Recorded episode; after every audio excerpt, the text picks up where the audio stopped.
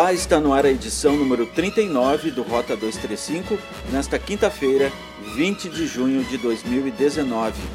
O seu noticiário da Rádio Hortências com informações de Gramado, Canela, Nova Petrópolis e São Francisco de Paula.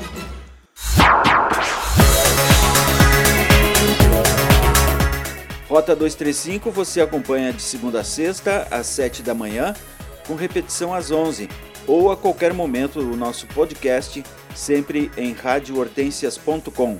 A paróquia Nossa Senhora de Lourdes realiza hoje a celebração eucarística de Corpus Christi, em Canela.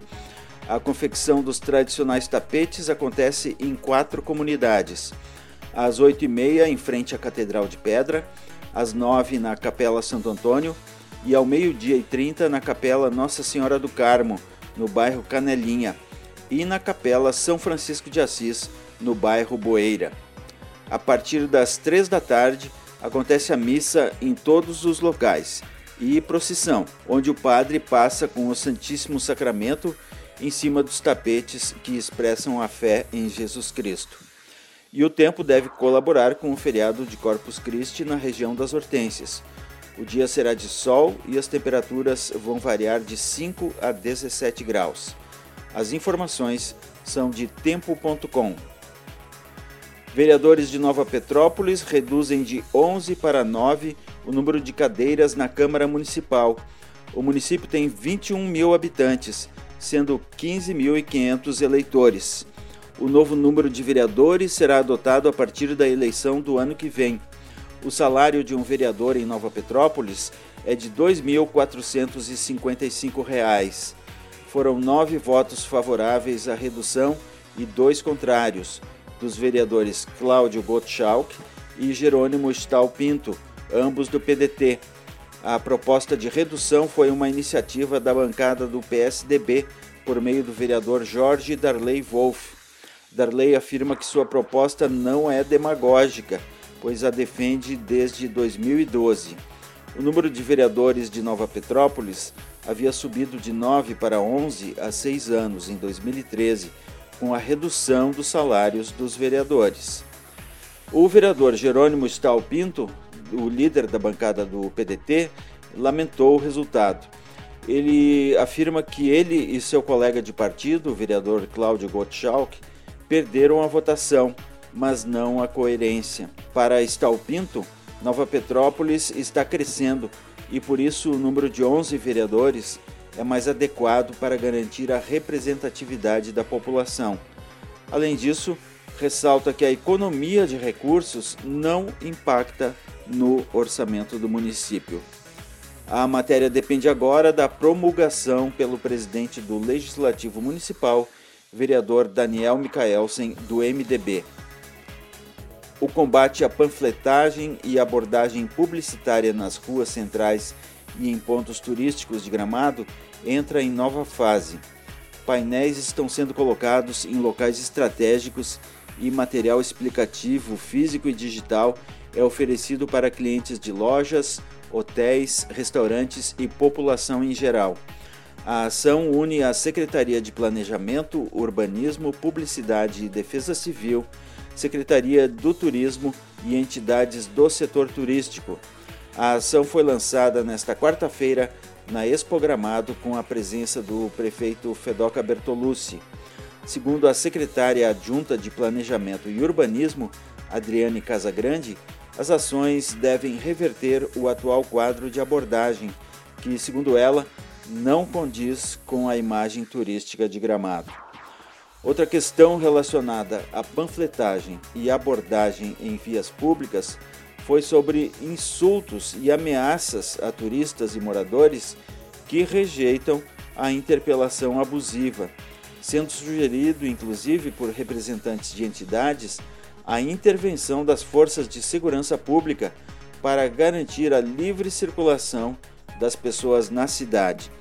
Em 2017, a Prefeitura recebeu a doação de entidades câmeras para ampliar o poder de fiscalização. Em 2018, foi lançada a primeira etapa da campanha contra a panfletagem, com disponibilização de material informativo em estabelecimentos hoteleiros, gastronômicos e no comércio.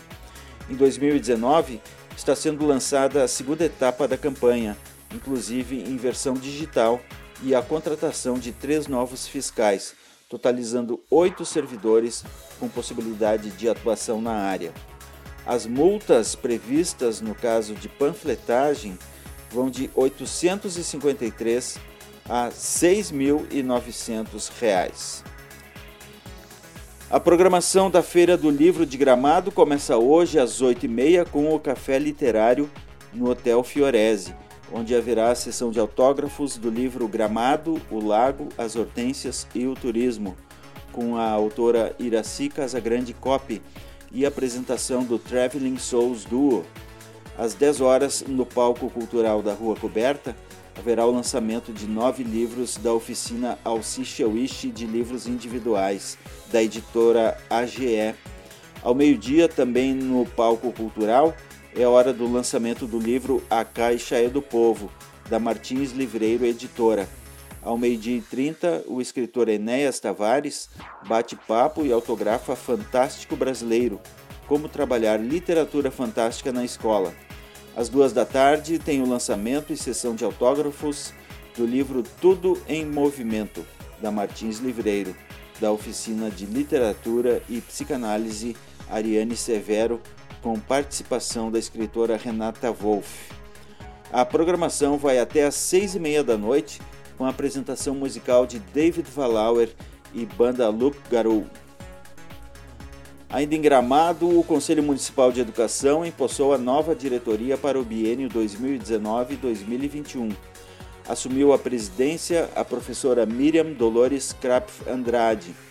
Segundo ela, a nova equipe pretende contribuir cada vez mais com as melhorias necessárias na educação de Gramado e manter as ações alinhadas com as leis que regem o sistema de ensino em todo o país. A presidente Miriam Andrade e a vice-presidente Mariane Weber são professoras e gestoras da educação fundamental e da educação infantil, respectivamente. O Conselho Municipal de Educação de Gramado foi criado por lei em 2011. Os candidatos à seleção pública para estagiários da Prefeitura de Canela realizam no domingo prova escrita que acontecerá na Escola de Ensino Médio Danton Correia da Silva, na rua Borges de Medeiros 235, às 14 horas. O processo é realizado pelo Centro de Integração Empresa-Escola, o CIERS, que orienta os candidatos a se apresentar no local com meia hora de antecedência do horário de início das provas, com documento de identidade com fotografia, expedida por autoridade civil ou militar, caneta esferográfica das cores ou azul ou preta de ponta grossa, feita em material transparente. A seleção de estagiários acontece em nível médio e superior, com 160 inscritos no total. Com carga horária de 20 a 30 horas semanais, os selecionados receberão bolsa auxílio no valor entre R$ 357 e 1.007 reais mais o auxílio transporte.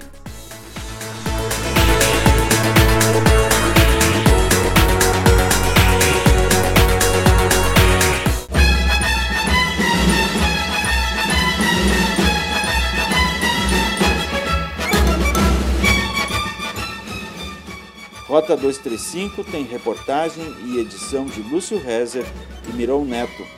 Voltamos amanhã às 7 da manhã na Rádio Hortências as edições ficam disponíveis para serem ouvidas a qualquer momento no site radiohortensias.com. Um abraço, até amanhã.